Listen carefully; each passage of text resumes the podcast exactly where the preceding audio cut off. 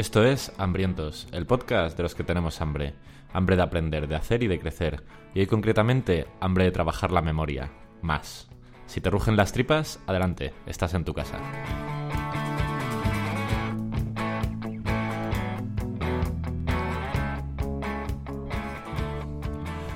Hola hambriento, estoy muy contento de, nada más, sin más preámbulos, porque tengo muchas ganas, introducirte a mi copresentador en este podcast, el unicornio Jorge García. ¿Copresentador soy ya? Te has ¿Se me ha ascendido. de secretario a copresentador? Al ser tú un unicornio, Claro, es que no he puesto un unicornio secretario, qué ridículo sería. estaría feo. ¿Qué tipo de programa tiene? Claro, es que, pero tú imagínate si vas por ahí, eh, cuando tú vas por ahí en tus... eh, hace poco hicimos una ansiedad por el estatus, cuando tú vas por ahí con la gente de tu estatus, que vayas diciendo, tengo un podcast y el secretario del podcast es un unicornio, ¿sabes? Podrías presumir mucho, tío.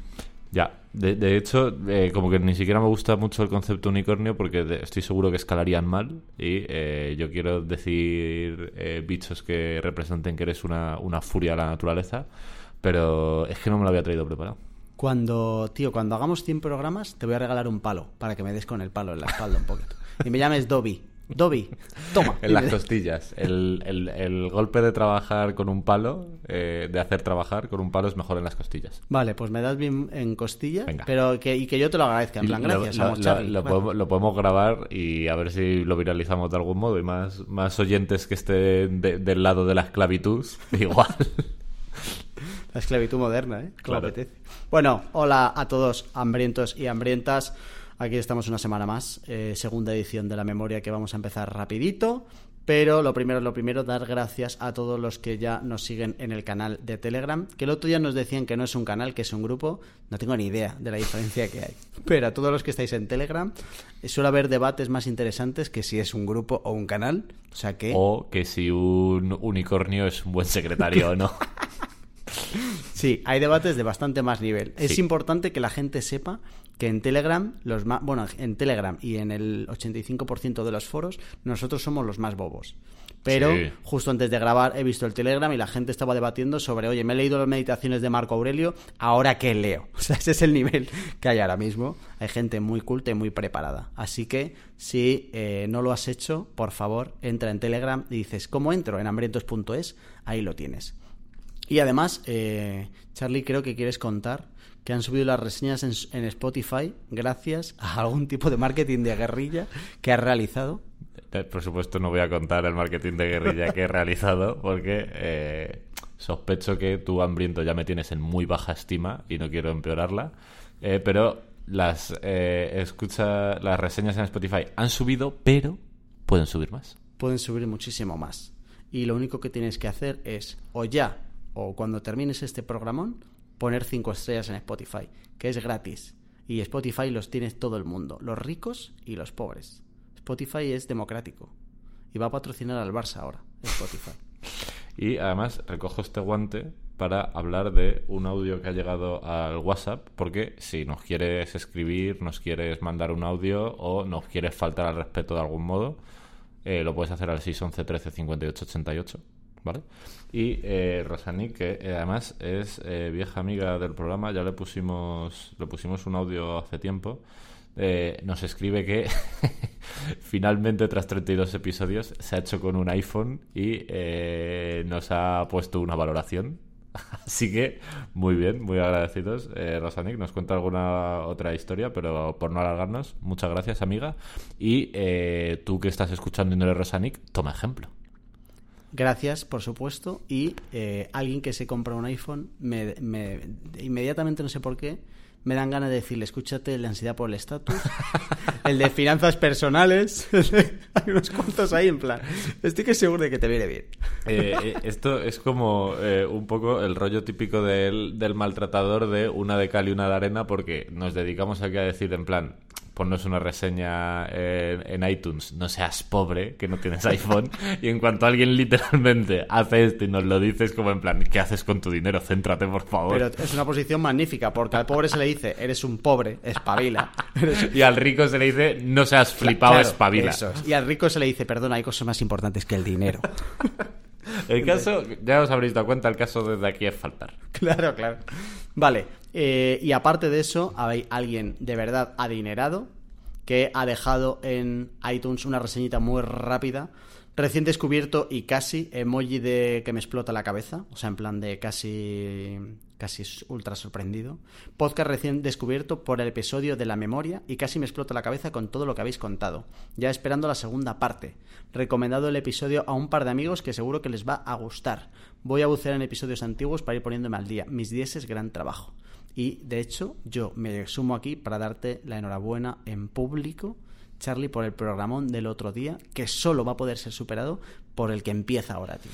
Pues enhorabuena. Ah, eh, muchas gracias, amigo. Eh, he de decir, enlazando con el final de este, ya esperando la segunda parte, que el amigo no va a tener que esperar mucho más porque grabamos Memoria 2.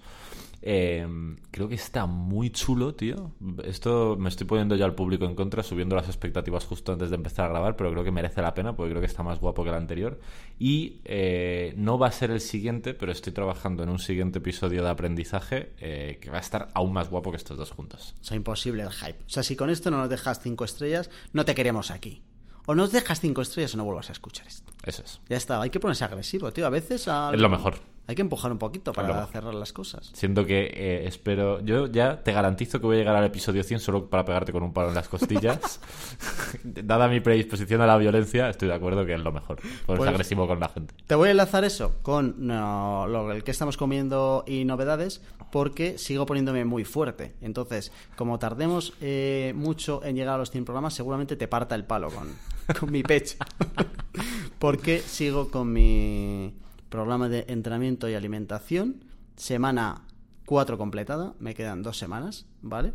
Eh, deja de mirarme para ver si me han crecido los brazos porque estoy bastante parecido. La gente puede pensar que eh, pinto esto como si fuera una odisea, pero quiero que la gente sepa que esto para mí es una odisea. Y el ejemplo que estoy dando de planificación, disciplina, y resistencia es algo que debería pasar a, los anales de la historia y si no va a pasar a los anales de mi historia. A mí solo me da pena que esto sea un podcast y no grabemos vídeo porque la gente podría ver que llevas una sudadera y es que parece una camiseta térmica de, lo, reventada que está. Es, que es que estás gigante. A ver, estoy bastante parecido, eso es verdad. Pero, vas, a, eh, vas a pinchar ya el globo. No, no. O sea, el rollo este de no entro por las puertas va a ser ya de cara. Sí, no, eso, eso no va a pasar. Pero es verdad que hay, hay algo de diferencia. O sea, yo veo las fotos y hay diferencia entre la semana 1 y la semana 5. Yo en, en, estos días no he visto a Jorge desnudo, no confirmo ni desmiento que lo haya visto en otros días. Y con ropa es posible que esté incluso hasta más pequeñita.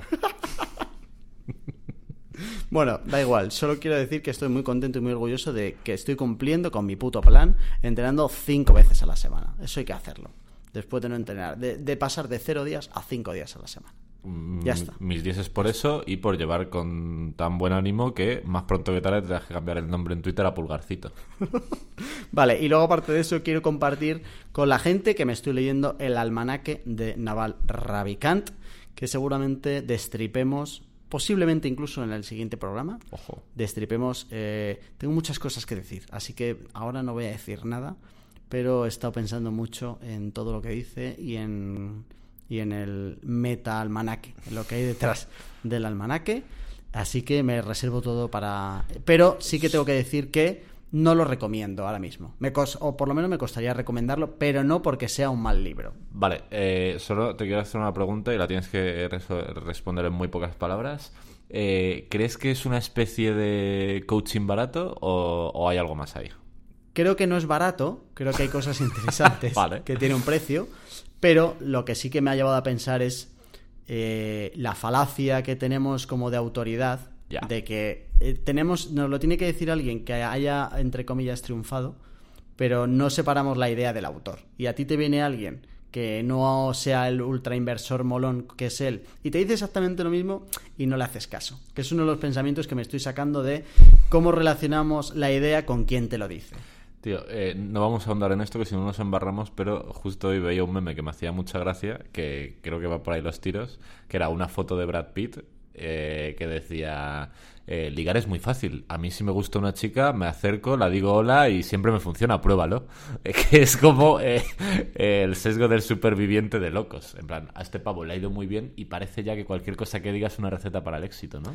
Y, y, sobre todo que es que la misma cosa te lo dice otra persona que no ha llegado ahí y no le das el mismo valor. Pero tío, que la idea es exactamente la misma. O sea, que hay un tercio del libro es en plan, come bien y medita, ¿sabes? O sea, te viene alguien que esté en la calle, que esté jodido, sin curro, y te dice come bien y medita, y le dices cállate perdedor. ¿Sabes lo que te quiero decir? Vale, de todos modos, eh, cuando toque el programa del almanaque, nos metemos a saco con Destriparemos sin piedad. Eh, Charlie, novedades. Venga y arrancamos. Pues, eh, mira, por no alargarnos, efectivamente, solo diré que cada vez estoy más flipado con el tema de aprender a aprender. estoy muy, muy, muy loco con eso. creo que podrían salir cinco episodios y... o más, tío, es que es, es un canteo, es súper chulo. Y este, el primer episodio fue un poco teórico, este también va a ser un poco teórico quizá, aunque ya va a haber alguna cosilla un poco más jugosa.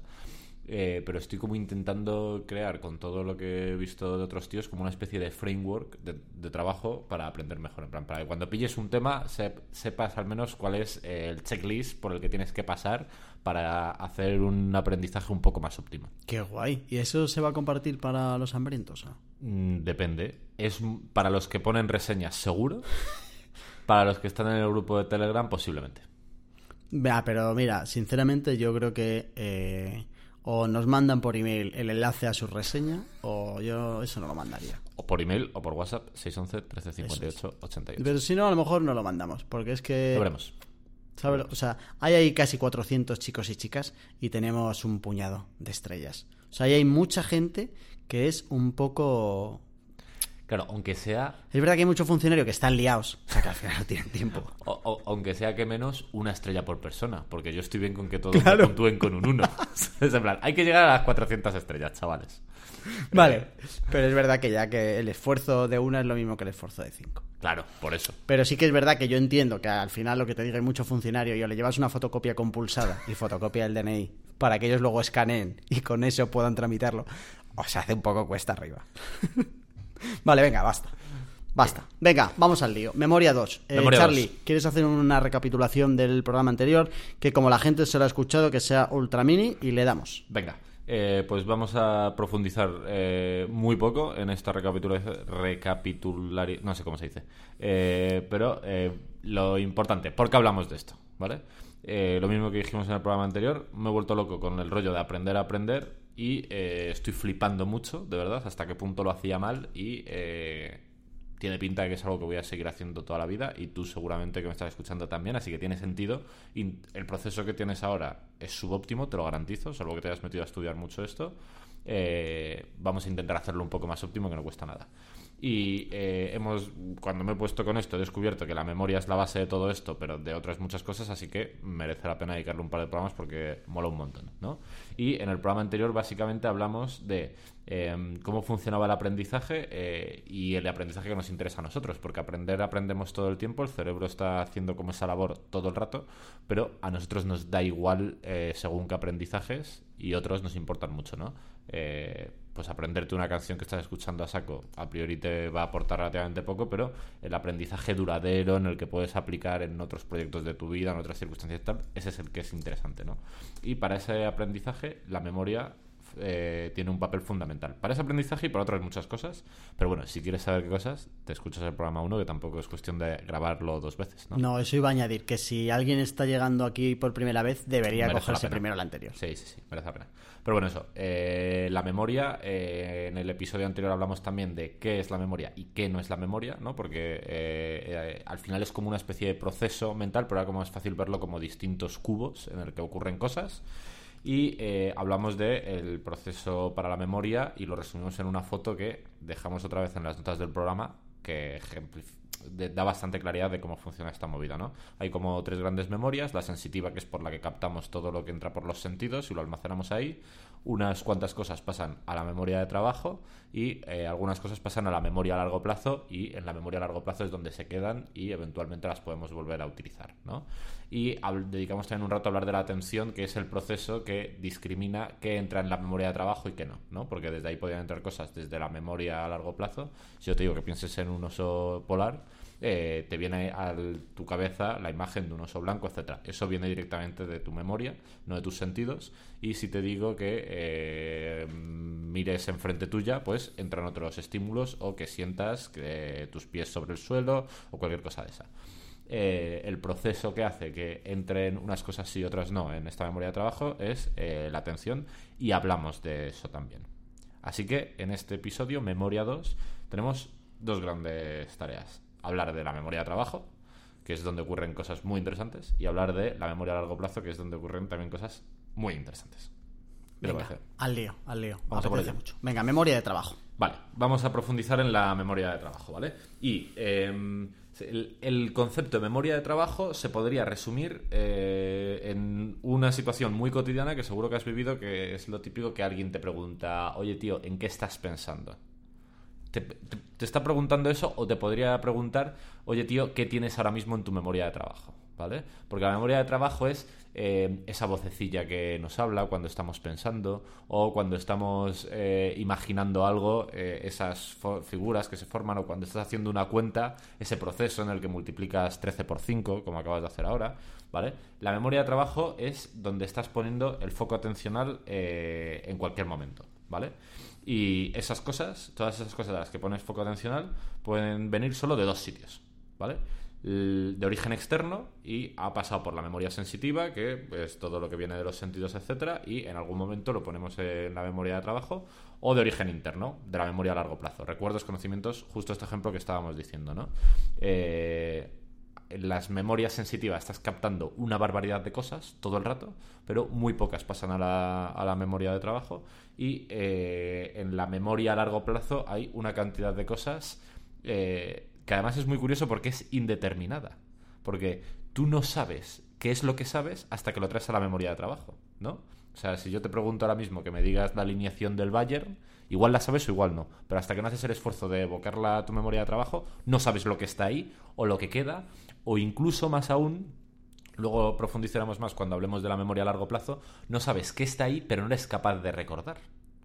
Y entonces la pregunta es, si está, pero no eres capaz de recordarlo, ¿está o no está? ¿Sabes lo que te digo? Sí. Luego cuando hablamos de la memoria a largo plazo veremos como los distintos grados de capacidad de evocar algo a tu memoria de trabajo eh, y profundizaremos más en esto. O sea, la movida tiene ya bastante tela. En la memoria de trabajo es donde ocurren las cosas interesantes y pueden venir cosas, desde fuera o desde adentro. Las de fuera estamos recibiendo todo el rato, pero no le ponemos atención a todas. Gracias a Dios el sistema se ha vuelto bastante astuto y, por ejemplo, cuando te quemas, le pones atención automáticamente. Mm. Porque si no, igual pierdes la mano eh, en la hoguera cuando estás intentando asar un ñu en la sabana africana hace 3.000 millones de años. Eh, pero eh, hay muchas cosas que pasan, pasan por debajo de radar, por así decirlo. ¿Vale? Y esto enlaza también con hábitos, aunque se va un poco del tema, pero creo que es importante, y es que eh, mucho de este autodiálogo interno que tenemos ocurre como en la memoria de trabajo, pero muchas veces ni siquiera somos conscientes de qué está pasando ahí. Y eh, enlaza con el tema de los hábitos, porque si este autodiálogo es... Eh, empoderante y te hace considerarte autoeficaz, etcétera, etcétera, es muy positivo, pero si es muy nocivo, puede ser que ni te estés dando cuenta de lo que esté pasando ahí, estás poniendo la atención donde no debes, esto es importante, y enlaza también con el tema de vivir por defecto, etcétera, etcétera. No me meto ahí, pero el resumen es que eh, un montón de temas que hemos tratado en el podcast y que seguiremos tratando, la memoria de trabajo eh, tiene un rol fundamental, ¿vale? Vale, ok. Me gusta, me gusta el tema. Gracias, gracias por darme un balón de aire para beber agua. Vale, entonces, aquí en la memoria de trabajo eh, mantenemos la información mientras la prestamos atención y mientras hacemos cosas con la memoria de trabajo, ¿vale? Y aquí es donde las cosas se ponen interesantes. Eh, hasta donde sé, porque soy un poco novato en esto, si alguien está muy versado y digo una barbaridad que me perdone, eh, los términos técnicos de lo que podemos hacer aquí es codificar, manipular y combinar, principalmente, ¿vale? Los paquetes informacionales eh, ni siquiera sé si ese es el nombre técnico. Eh, pero, suena muy técnico. Eh, paquete informacional. Paquete informacional o unidades de. unidades de conocimiento o unidades de sentido, no sé. Utilizan como muchas palabras así. Básicamente, piezas sueltas. Movidas. moviditas atómicas, que es otra forma de decirlo, ¿vale? Podemos codificar, manipular o combinar. Codificar es como introducir, por así decirlo. Tú ahora que me estás escuchando estás como codificando mi mensaje, ¿vale? Si leemos, ¿también sería codificar? Si leemos, si ves la tele, cualquier cosa. Eh, manipular es, si yo por ejemplo te digo que pienses en el oso polar, eh, puedes hacer un esfuerzo imaginativo muy fácil y pintarlo de morado. Y te imaginas cómo sería un oso polar morado, más o menos. ¿no? Eh, esto es manipular la información, ¿vale? Y también lo podrías combinar. Te podría decir que te imagines al oso polar en medio de la carretera de tu barrio. O te podría decir, si estamos hablando de números, que me multipliques 13 por 5. Todas esas cosas que estamos haciendo es coger información y eh, menudearla, hacer cosas con estas, con ellas. ¿Alguna de ellas eh, significa que lo que entra en la memoria de trabajo te lleva a evocar algo del largo plazo? Claro, es otra cosa que podemos hacer. Eh, podemos traer algo de la memoria a largo plazo y llevarlo a la memoria de trabajo. Al final, pues, de hecho, es algo que hacemos todo el tiempo. Cuando te digo que eh, pienses en un oso polar, estás haciendo eso. Estás yendo a tu memoria de trabajo a ir a, la unidad de significado oso polar y te lo estás trayendo. De hecho, igual ni siquiera visualizas el oso polar, pero en tu cabeza hay un oso polar. ¿Sabes lo que te digo? Claro. No, no, tienes por qué estar visualizando una imagen concreta de oso polar. Claro, si yo ahora te digo que visualices un, un dinosaurio raro que no conozcas, no puede visualizarlo porque no está en la memoria a largo plazo, no tienes nada que traerte, ¿no? Te, te, traerás algo, que será un dinosaurio que realmente sí que conozcas. El clásico Velociraptor. Efectivamente, algo de eso, ¿no? Entonces, eh, esas son como las cosas que podemos hacer en la memoria de trabajo. Y la memoria de trabajo es como súper útil, pero es, es, una cabrona porque eh, su capacidad de trabajo es súper limitada y por tanto es el principal cuello de botella. porque En la memoria sensitiva entran cientos de estímulos todos los segundos, ¿no? Pues lo que decíamos, todo lo que oyes, todo lo que sientes, todo lo que ves, etcétera, etcétera. Y en la memoria a largo plazo, los investigadores dicen que es virtualmente eh, infinita porque hasta donde saben, en una vida humana sería imposible llenarla. Entonces, al final, como si fuera absolutamente infinita. Y de hecho, ni siquiera podemos saber qué hay y qué no hay a ciencia cierta porque hay que llevarlo a la memoria de trabajo y aquí, amigo, sí que estás absolutamente limitado. ¿vale? La memoria de trabajo es súper, súper limitada. Eh, y eh, depende del tipo de persona, está un poco más limitada o un poco menos limitada, pero se estima que más o menos puedes manipular unas 7 unidades de significado, unos 7 y unos siete conceptos a la vez. Está más o menos ahí el límite. Hay gente que está más eh, limitada y gente que está menos limitada. Aquí empiezan los problemas, ¿vale? No sé, hasta ha, habido mucha investigación, como este es el principal cuello de botella y aquí pasan las cosas importantes, se ha intentado averiguar cómo cojones puedes ampliar la capacidad de la memoria de trabajo. Porque unas personas tienen más y otras tienen menos. Y la investigación dice hasta ahora que no hay manera de hacerlo. Con lo que naces te quedas. Wow. Primer, Qué bajona eso. Primer tema importante. Y segundo tema importante. Está bastante estudiado que la capacidad de la memoria de trabajo no es limitante para aprender ni para nada por el estilo, pero correlaciona que flipas con los resultados académicos. Entonces, si tienes una gran capacidad de memoria de trabajo, tienes un mucho mejor punto de partida. Y si tienes una eh, capacidad mala de memoria de trabajo, tienes un peor punto de partida. Cuando empecemos a hablar eh, de, qué, de los problemitas que tiene la memoria de trabajo, eh, lo vamos a ver. O sea que, tío, entonces, el, este, ¿es que mi niño me ha salido tonto? Puede ser literalmente que le haya salido. O sea, le, le puede decir, no, hombre, es que la memoria de trabajo, entiéndeme. Pero, tío. Claro, aquí se está. limitado. En realidad se juntan muchos conceptos, ¿no? Porque eh, casi todos, mi niño me ha salido tonto, mi niño me ha salido superdotado, no, no tiene nada que ver con nada de eso, sino que hay muchos más factores que influyen en esto y muchos son ambientales. Es de, eh, de hecho, por ejemplo, eh, creo que lo comentamos en el primer episodio, eh, la mejor manera de aprender sobre algo es haber aprendido previamente sobre algo. Entonces, cuando estás metiéndote en una temática, si ya tienes conocimientos previos, tienes ventaja. Y uno de los principales proxies del rendimiento académico, porque los libros que me estoy leyendo están como muy enfocados a, la escolaridad, que es como el gran sitio donde se aprende, ¿no? Eh, los niños que llegan a la escuela con más vocabulario aprenden infinitamente más rápido que los que tienen menos vocabulario, ¿sabes? Entonces, hay muchos, esos factores evidentemente son ambientales. lo, puedes inducir tú en tu vida. Eh, entonces, cuando hablas de eh, mi niño es tonto, mi niño es muy listo, puede tener que ver con el coeficiente intelectual, que es algo que existe y tiene impacto real en estos resultados, puede tener que ver con la memoria de trabajo, puede tener que ver con problemas atencionales, oye, igual tiene un déficit de atención, oye, hay como... Eh, en realidad es un tema súper complejo en el que se conectan un montón de cosas y yo claramente no tengo el big picture todavía. Vale. ¿Vale? Entonces, primer, primer meloncito de la memoria de trabajo. Eh, no se puede mejorar. Aunque como veremos luego, se puede optimizar lo que hacemos con ella.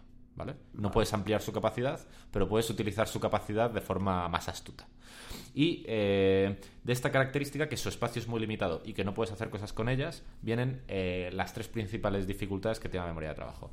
Primera, debilidad frente a las distracciones. Seguro, dificultad para el procesamiento mental elevado. Y tercera, que esto es increíble, posibilidad de desbordamiento. ¿Vale? Hostia, chaval. Este es un tema bastante bueno. Eh, primero, debilidad frente a las distracciones. Eh, no sé si lo he puesto aquí en la escaleta. Sí. Eh, luego vamos a hablar de, los tipos de, de, cargas cognitivas, que son cosas que puedes tener en la memoria de trabajo cuando estás intentando aprender algo, ¿no? Pero en general ya intuirás tú, sin ser experto en carga cognitiva, que las distracciones van mal para aprender y para cualquier cosa, ¿no? pero como te decía al principio, eh, eh, en, la memoria sensitiva se van colando un montón de cosas y la mayoría no pasan el proceso eh, no superan el proceso atencional y no llegan a la memoria de trabajo pero hay otras que lo pasan fijo. Nosotros estamos ahora aquí grabando en las office de Jorge. Si de repente alguien en el pasillo empieza a gritar como si lo estuvieran matando fuego fuego te juro que eso va a entrar en mi memoria de trabajo a la velocidad del rayo este programa no termina, pero, o sea, esto del programa termina, pase lo que pase en el exterior. Encardamos. ¿Vale? Entonces, eh, eh, por cuestiones evolutivas, la memoria de trabajo es absolutamente sensible a eh, los estímulos que sobresalen mucho. Otro ejemplo clásico en la biblioteca. alguien le empieza a sonar el móvil, a todo el mundo le entra distracciones en su memoria de trabajo y pierde el foco, etcétera, etcétera. ¿Vale? Mal negocio porque eh, las distracciones son uno de los grandes problemas de la memoria de trabajo, lo veremos luego. Eh, ojo, eh, hay que diferenciar entre las distracciones problemáticas y las que no. Si alguien te grita fuego y eso entra en tu memoria de trabajo e interrumpe tu optimizado proceso de aprendizaje, igual ni tan mal. Y es normal que eh, todo el rato, cuando estás trabajando o estás haciendo algo, se cuelen pequeñas distracciones en tu memoria de trabajo, porque eh, evolutivamente como que hemos, estamos muy preparados como para estar medio pendientes de lo que pasa a nuestro alrededor. ¿Vale? Entonces, no es problemático de tanto en cuanto que eh, no te suponga un problema para aprender o para ser capaz de tener foco, etcétera, etcétera, ¿vale? Eh, pero es una primera debilidad, es una habilidad importante. Veremos cómo optimizarla. La segunda, eh, tenemos dificultad para el procesamiento mental elevado, ¿vale? Y esta es una de, las, una de, las, cosas muy chulas de la memoria de trabajo. En la memoria de trabajo puede haber unidades de significado, eh, cada vez voy a llamarlo de una manera, así que tienes que estar muy atento a este podcast. Movidas, movidas.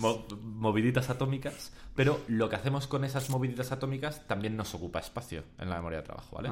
Por eso si te digo, por ejemplo, que me multipliques 135 por 52, si te doy un papel, casi con toda seguridad que me lo vas a sacar, pero si te digo que me lo multipliques eh, de, de cabeza, te va a costar mucho. Porque vas a tener que ir haciendo cuentas y reservando esos números en tu memoria. No sé cuál será tu estrategia de multiplicar, pero igual coges y dices, vale, pues voy a coger 135 y lo voy a multiplicar por 5. Y lo voy a añadir un 0 y ya tengo el 50. Y ahora voy a multiplicarlo por 2 y lo voy a juntar, ¿no? Pues eh, no son muchos elementos los que tienes que mantener en tu cabeza, pero ese esfuerzo cognitivo, ese procesamiento mental elevado, ocupa espacio y eh, te impide tener otras cosas en la memoria de trabajo que igual necesitas para el tema del aprendizaje.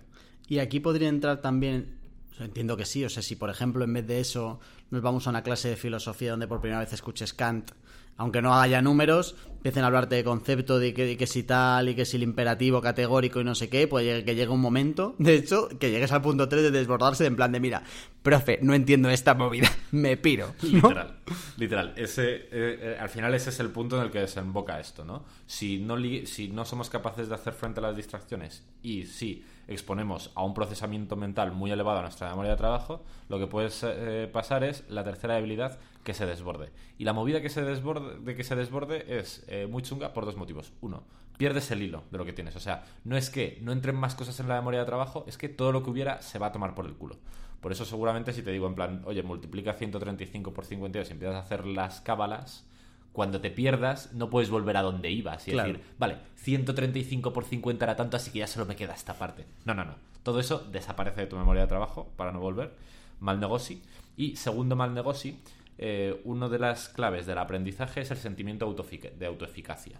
Porque es muy motivador. Si tú tienes que aprender sobre algo, estás prestando atención a algo y te ves capaz de sacarlo adelante, eso te mantiene muy motivado. Y el efecto de desbordarse de la memoria de trabajo está comprobado que es absolutamente desmoralizante. ¿Vale? Entonces. eh, O sea, ahí sí que el niño podría pensar, soy tonto. Claro, ¿sabes? Ese es el problema. He salido tonto. Ese es el problema. Cuando eh, la memoria de trabajo desborda. De hecho, en el libro, eh, eh, Héctor como que comenta mucho que eh, a muchos alumnos, cuando hay un, un enunciado de un problema de matemáticas típico, que tiene como varias partes, y el alumno como que está intentando lidiar con ello porque eh, no es especialmente bueno en esas cosas, porque no tiene conocimientos demasiado significativos, y entonces tiene como que manejar muchas piezas a la vez eh, y no tiene en cuenta cosas porque se le desborda y se le olvidan. Eh, y el profesor le dice en plan, pero es que no estás prestando atención, es que joder, tal. Es perfectamente posible que esté prestando toda su atención, pero es que se le, se le haya vaciado la memoria de trabajo y es que ahí ya, ahí ya no queda nada. ¿Sabes? Entonces, es un tema, eh, al final, como este programa, eh, y porque yo me lo estoy llevando mucho al autoaprendizaje, al aprendizaje autodidacta, no vamos a entrar como tanto en esas casuísticas, pero es un tema que tienes que tener en cuenta y que tienes que balancear. ¿Vale? Eh, estas tres eh, son las grandes debilidades de la memoria de trabajo y lo que lo convierte en el principal cuello de botella del sistema de aprendizaje. Así que, resumiendo, es un sitio absolutamente privilegiado. Aquí ocurren cosas muy guays y muy importantes, pero es un sitio problemático porque tiene eh, unas limitaciones muy gordas, ¿vale? Pero, tío, estoy pensando que seguramente por lo menos el punto uno sí que lo puedas trabajar, ¿no? O sea que- Puedes trabajar en el fondo eh, los tres, porque el tercero es una derivada, es una segunda derivada del 1 y del 2. Claro. O sea, puedes, si trabajas el 1 y el 2, puedes evitar el 3 Eso es, el mayor tiempo posible, ¿no? eso es. Vale. ¿Vale? Eh, y esto nos lleva a, eh, claro, después de entender esto, la memoria de trabajo es un sitio privilegiado, aquí ocurren cosas importantes, tiene estas tres debilidades. La pregunta inmediata es en plan, ok, ¿cómo intentamos sobreponernos a estas debilidades? ¿Vale? Y la voy a responder en dos partes. ¿Con qué cosas podemos llenar la memoria de trabajo de cara al aprendizaje? Y cómo podemos optimizar estas tres, estas tres cosas, ¿vale? Esto tiene un nombre teórico, la teoría de la carga de no sé qué. No me cuentas películas. Eh, básicamente, hay como tres tipos de, de cosas que pueden ocupar espacio en tu memoria de trabajo de cara a aprender. La carga cognitiva intrínseca, la carga cognitiva relevante y la carga cognitiva ajena, ¿vale? La primera, carga, carga cognitiva intrínseca, es la relacionada con lo que quieres aprender. El ejemplo que ponías tú, Jorge, tío, de filosofía, me viene al pelo para esto, ¿no? Eh, si el profesor te está hablando, yo qué sé, del mito de la caverna de Platón, creo que era, eh, el concepto de Platón, el concepto del mito de la caverna, eso es eh, carga cognitiva intrínseca, son como las unidades de conocimiento puras y duras, ¿no? Vale. Eh, es como, por así decirlo, el objeto de aprendizaje de una sesión de aprendizaje. Luego está la carga cognitiva relevante, que tiene que ver con todo esto que hablábamos que se puede hacer en la memoria de trabajo. Codificar, combinar, manipular, eh, hacer cosas con la información que ya hay, etcétera. Y esto es muy importante porque, no sé si lo hemos comentado en el anterior episodio, pero si no lo comentamos a esto, para aprender lo que tienes que hacer es los conocimientos nuevos, eh, conectarlos con conocimientos que ya tienes. ¿Vale? Y eso consume ancho de banda. Eso es carga cognitiva relevante. Y digo más. Eh, que el aprendizaje sea significativo, es decir, que sea duradero, que lo puedas transferir de unos escenarios a otros, etcétera, etcétera, que el aprendizaje sea de calidad, está principalmente relacionado con la, esa información nueva, esa unidad de conocimiento, con cuántas cosas has sido capaz de conectarlas. ¿vale? Vale. Si eres capaz de conectarlas con un montón de cosas, ese conocimiento será fácil de evocar, eh, lo tendrás muy presente, será fácil de transferir a distintas situaciones, etcétera, etcétera. Si eres capaz de eh, relacionarla con muy pocas, todo lo contrario, ¿vale? Por eso tiene, tiene mucho sentido que la, una de las mejores formas de aprender de algo es ya saber sobre eso, porque tienes muchas cosas con las que conectarlas, ¿no? Si ya conoces mucho de filosofía de distintos autores y te empieza a hablar de Kant, sus ideas puedes conectar, ah, mira, esto es muy parecido a lo que dice este fulano, ah, mira, esto eh, chupa mucho la teoría de este mengano, ¿no? Y como que es muy fácil eh, ubicarte en el plano. Em, tío, y entonces, si seguimos de eso, eh, s- ¿debería a mí costarme menos el aprender conocimientos avanzados que básicos de algo? Claramente. ¿No? Claramente. De hecho, es otro tema que no vamos a tratar en este programa, pero que mola mucho y eh, vale tanto para tu autoaprendizaje como para los currículos escolares, que este tío lo habla mucho, currículum, he dicho currículos, eh, que es que eh, en general, en la medida de lo posible, deberíamos primar conocimientos profundos versus conocimientos amplios. Vale. ¿Vale? Porque el conocimiento profundo eh, se apalanca sobre sí mismo y eh, es más transferible a otras, a, a otras eh, Disciplinas, ¿no? a otras disciplinas, a otros casos, a otros momentos y el conocimiento amplio, sin embargo, no, no es, suficiente, no es de suficiente calidad como podamos retener. Es como el gran drama en el fondo del colegio y la universidad. Intentamos tener como conocimientos súper amplios y el resultado es que no eres capaz de decirme tres líneas seguidas de lo que aprendiste en la universidad. ¿vale? Vale. Eh, así que respondiéndote, sí, en general eso tiene bastante sentido. Entonces, sabiendo esto, que para que el aprendizaje sea de calidad y sea útil y sea muy memorable, etc, etc, tienes que hacer relaciones, cuantas más mejor. Eh, eh, este proceso eh, es al que llamamos, no solo, pero este es uno de los procesos importantes, de carga cognitiva relevante, ¿vale? Y ocupa ancho de banda en tu memoria de trabajo. Y por último, en la memoria de trabajo, mientras estás aprendiendo, puedes tener la carga cognitiva intrínseca, la primera que hemos dicho, el objeto del aprendizaje, la carga cognitiva relevante, lo que haces con ese objeto de aprendizaje, establecer conexiones, manipularlo, etcétera, y la carga cognitiva ajena, que es todo lo superfluo al aprendizaje y por tanto las distracciones. Que una cosa sea una distracción o no va a depender de cuál es tu objeto de aprendizaje. ¿no? Si estás intentando aprender, yo qué sé, sobre movidas de Instagram, pues estar viendo el feed de Instagram evidentemente no es una distracción. Si no, y de repente estás pensando en lo que has visto en Instagram, sí que es una distracción, ¿vale? Se entiende, ¿no? Em, una, una cosa aquí, ¿qué pasa si... Porque claro, hoy en día yo creo que también nos distraemos aunque no tengamos distracciones. Es decir, que no es tanto como la capacidad, o sea, que hemos perdido, bueno, he perdido, el resto no lo sé, capacidad de concentración. Es decir, capacidad, ¿no? No, no has perdido capacidad de concentración, has perdido como las riendas del Sí. proceso atencional. Es lo que hablábamos en el anterior episodio. Vale. La atención es lo que dictamina qué cojones entra y qué cojones no entra en la memoria de trabajo. ¿Te acuerdas? Lo hablábamos en ese Sí, pero o sea, imagínate que yo me pongo a hacer algo y a los 20 minutos digo, mira, estoy como... me- aunque sea inconsciente, me siento como cansado y me levanto, o me voy, me pongo a leer otra cosa y tal. Eso es la atención. Claramente. En Vale. plan, la atención se te está yendo a otros lados y en vez de. Eh, porque otras veces, eh, igual sí, te estás jugando, mm, yo qué sé, eh, el mayor contrato de la agencia, igual también sientes eso, pero según la, la atención se va y dices, no, no, no, no, no, vu- vu- vuelve para acá, amiga. Y te vuelves a centrar como un demonio. Vale. Eh, es uno de los conceptos que también es muy interesante, que al final el proceso atencional está muy regido por la motivación. Vale. ¿sabes? Por eso hablábamos de que lo destacábamos como algo importante que cuando la memoria de trabajo se desborda y pierdes toda la información es súper desmotivador porque eh, la motivación es como muy buen predictor de mantener la atención de hecho eh, la atención como la estamos entendiendo aquí eh, es, ilimit- es ilimitada no está no te cansas de No se prestar desgasta, atención ¿no? Claro, no. Más allá de que te entren ganas de comer, te entren ganas de hacer pis, de, de otros motivos físicos. Lo que sí que se puede de- desgastar, por así decirlo, es eh, eh, los procesos cognitivos de alto nivel. En plan, eh, pensar de forma muy sesuda sobre cosas, eso sí que produce cansancio. El proceso atencional no. Vale. Ok. ¿Vale? Eh, con todo esto claro, o todo lo claro que puede estar explicado por mí, carga cognitiva intrínseca relevante y ajena, eh, la movida es en plan, vale, ¿y ahora qué hacemos con esto? Porque hemos dicho que la memoria de trabajo no la podemos ampliar, no podemos hacer que entren más elementos ahí, pero sin embargo sí que podemos optimizarla. Ok, pues lo que queremos hacer es la intrínseca, moderarla, la relevante, optimizarla y la ajena cargarnos, nos la cepillamos, ¿vale? Eh, tiene, ahora entramos con un poco más en detalle, pero tiene al final mucho sentido. Eh, queremos que unidades de información entren pocas a la vez, eh, dedicar muchos esfuerzos a la segunda parte, a la carga cognitiva relevante, conectarlas con un montón de cosas, relacionarlas, pensar sobre ellas, etcétera, y dejarlas súper asentadas, y las distracciones que ni se asomen por aquí, ¿no?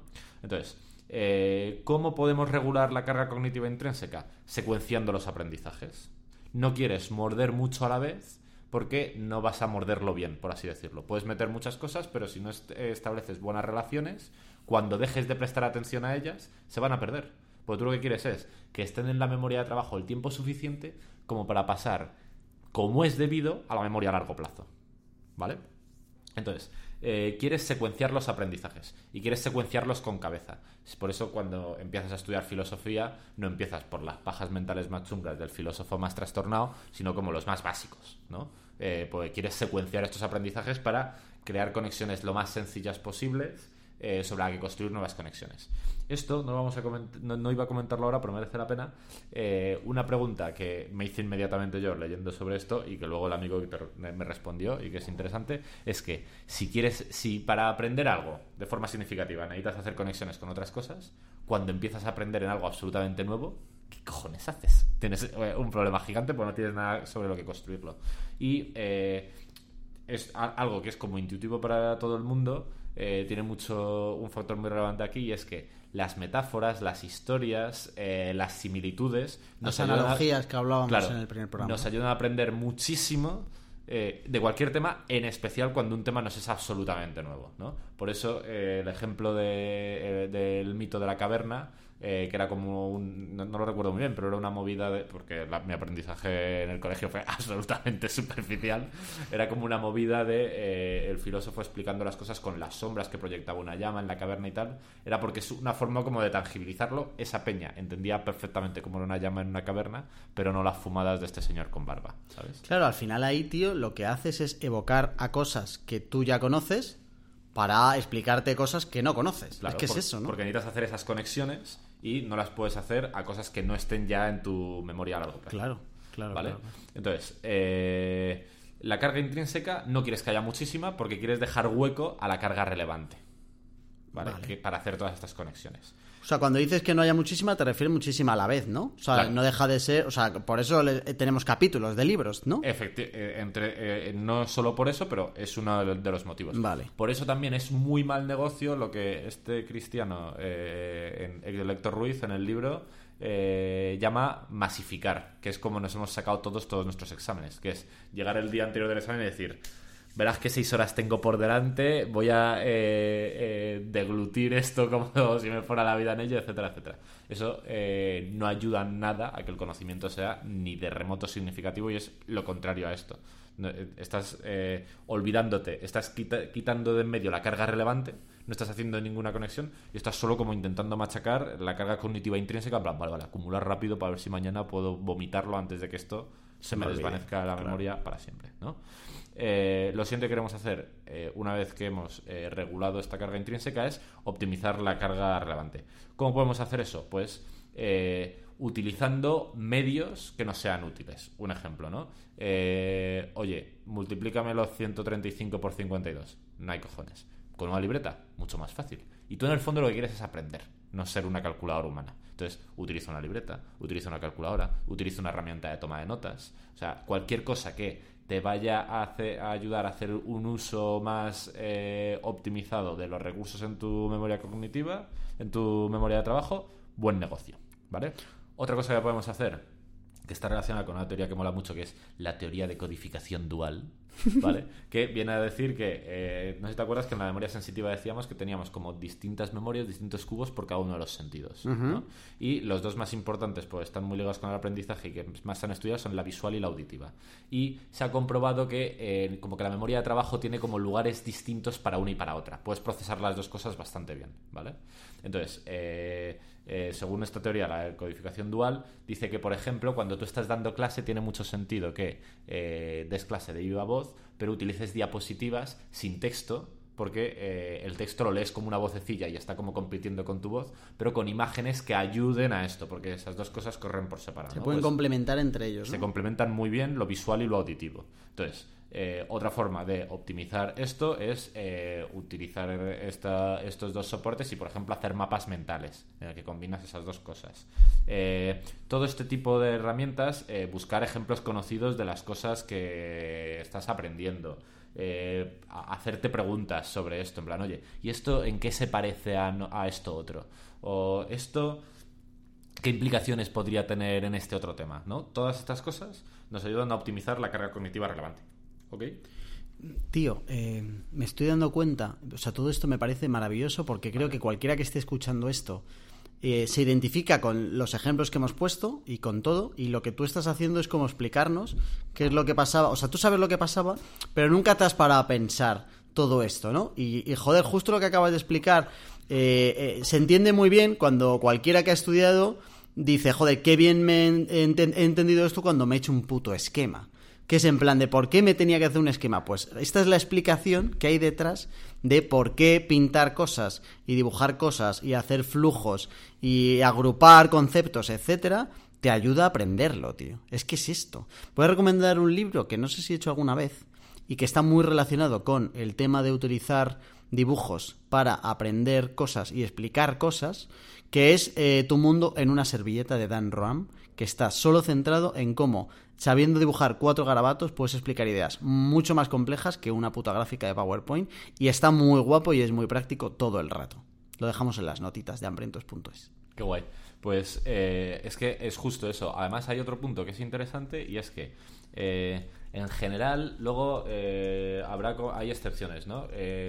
En la memoria a largo plazo hay como distintos tipos de memoria. Las, las dos más importantes para nosotros son la semántica y la procedimental. La semántica es donde están todas las unidades de conocimiento y la procedimental donde están los, las cosas que hacemos, eh, que puede ser cognitivo, puede ser físico. Eh, multiplicar es un procedimiento, evidentemente, es como aplicar una especie de logaritmo y lo tenemos ahí metido en la cabeza. Y conducir es algo que es más mecánico.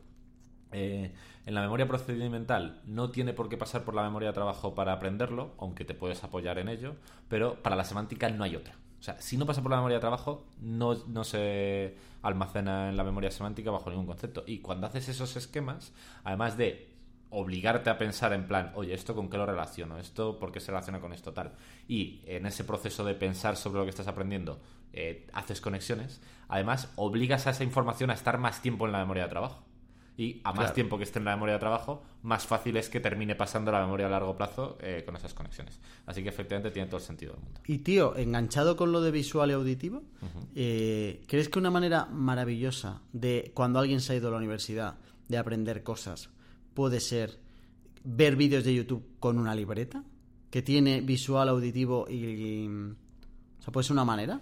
Creo que puede ser una manera, sospecho, eh, no lo sé, creo que tendría que, creo que no sé nada de esto todavía, en el fondo, y que tendría que pensar más sobre ello, eh, pero creo que dependería mucho de qué vídeo de YouTube ves Claro. y qué haces con la libreta. Vale, Sí. vale. Si ves un buen contenido y haces un uso positivo de la libreta, claro que sí, tiene mucho sentido.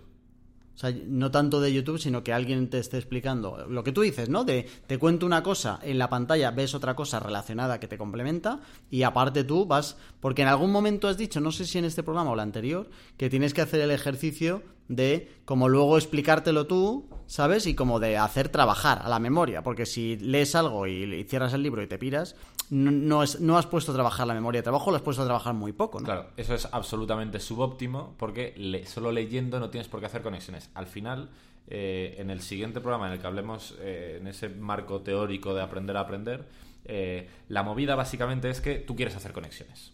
Para ser el puto amo de algo tienes que coger eh, ideas, meterlas para adentro y conectarlas con un huevo de cosas eh, y, y hacer cosas para fortalecer esas conexiones y ya está.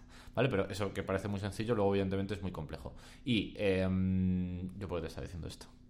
Se me acaba de desbordar. Lo de Se los me acaba de y desbordar la memoria de trabajo.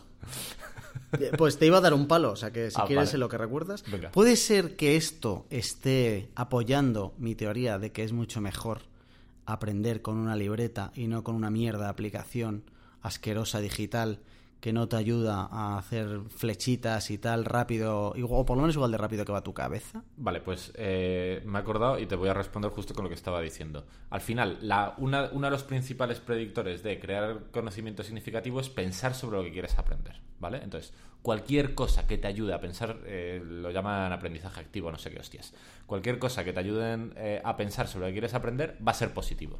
¿Significa esto que, que, un tío llegue y te dé una clase magistral es un mal aprendizaje? Depende. Si de algún modo te hace pensar, sobre lo que estás aprendiendo, puede ser bueno. ¿Significa algo que te, que te hagan una cosa súper participativa que tengas que hacer es un buen aprendizaje activo? Depende. Porque eh, si te ponen a hacer como una diapositiva y tal, y al final copy-pasteas cuatro textos de internet sobre el tema y dedicas un montón de horas a hacer transiciones de PowerPoint, eh, estás pensando sobre cómo funciona PowerPoint y no sobre lo que quieres aprender. Entonces, al final, lo importante es eh, pensar sobre. Pensar es una forma muy resumida de abordarlo. Memoria de trabajo. Hacer cosas en la memoria de trabajo con lo que quieres aprender. Vale. ¿Vale? Cualquier cosa que te ayude a eso, bien.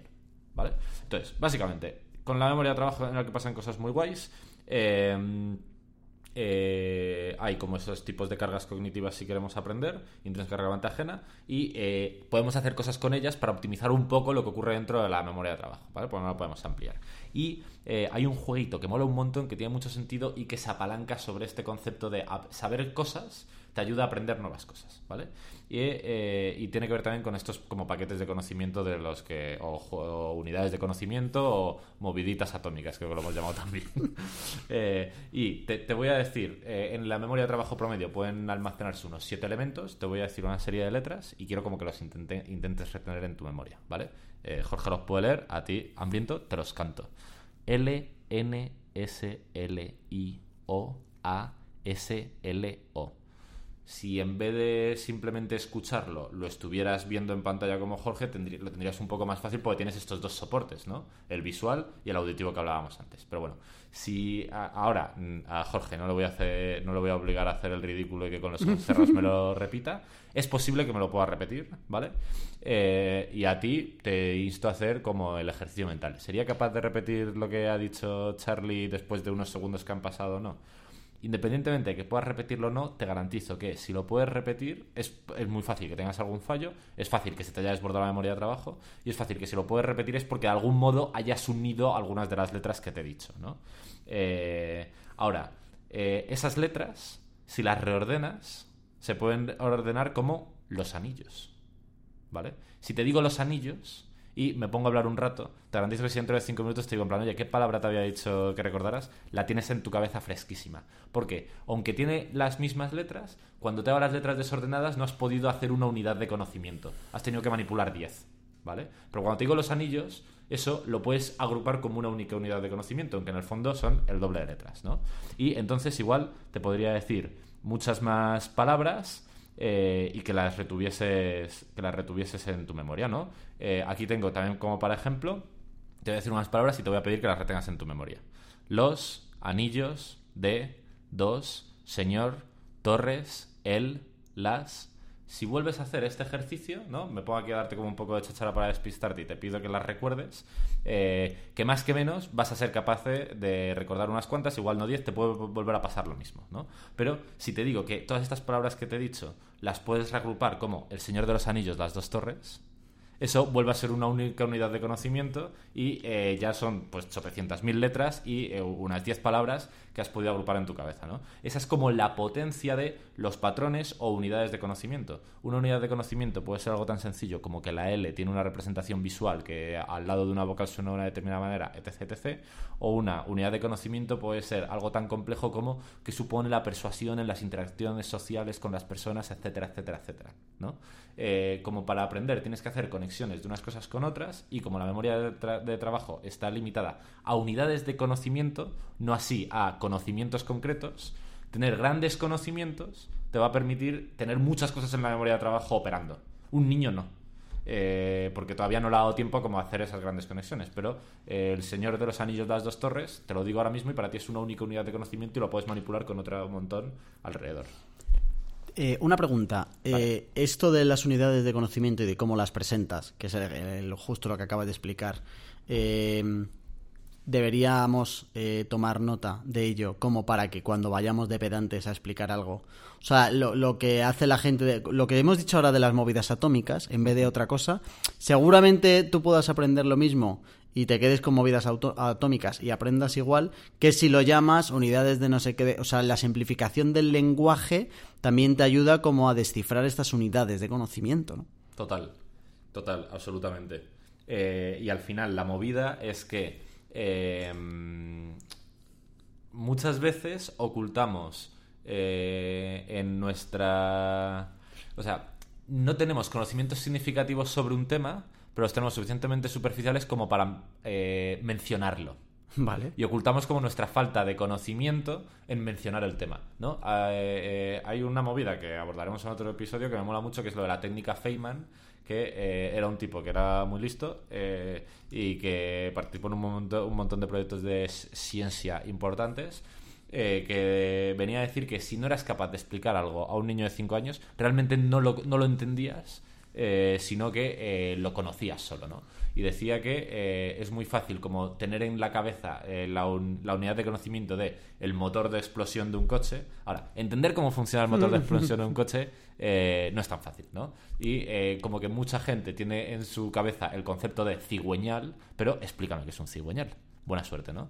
Eh, tiene mucho que ver también con esto, con eh, crear conexiones y que el conocimiento sea profundo en vez de amplio. Al final, como te digo, esto es un tema que es súper complejo, que tiene un montón de eh, movidas relacionadas y que interactúan entre ellas.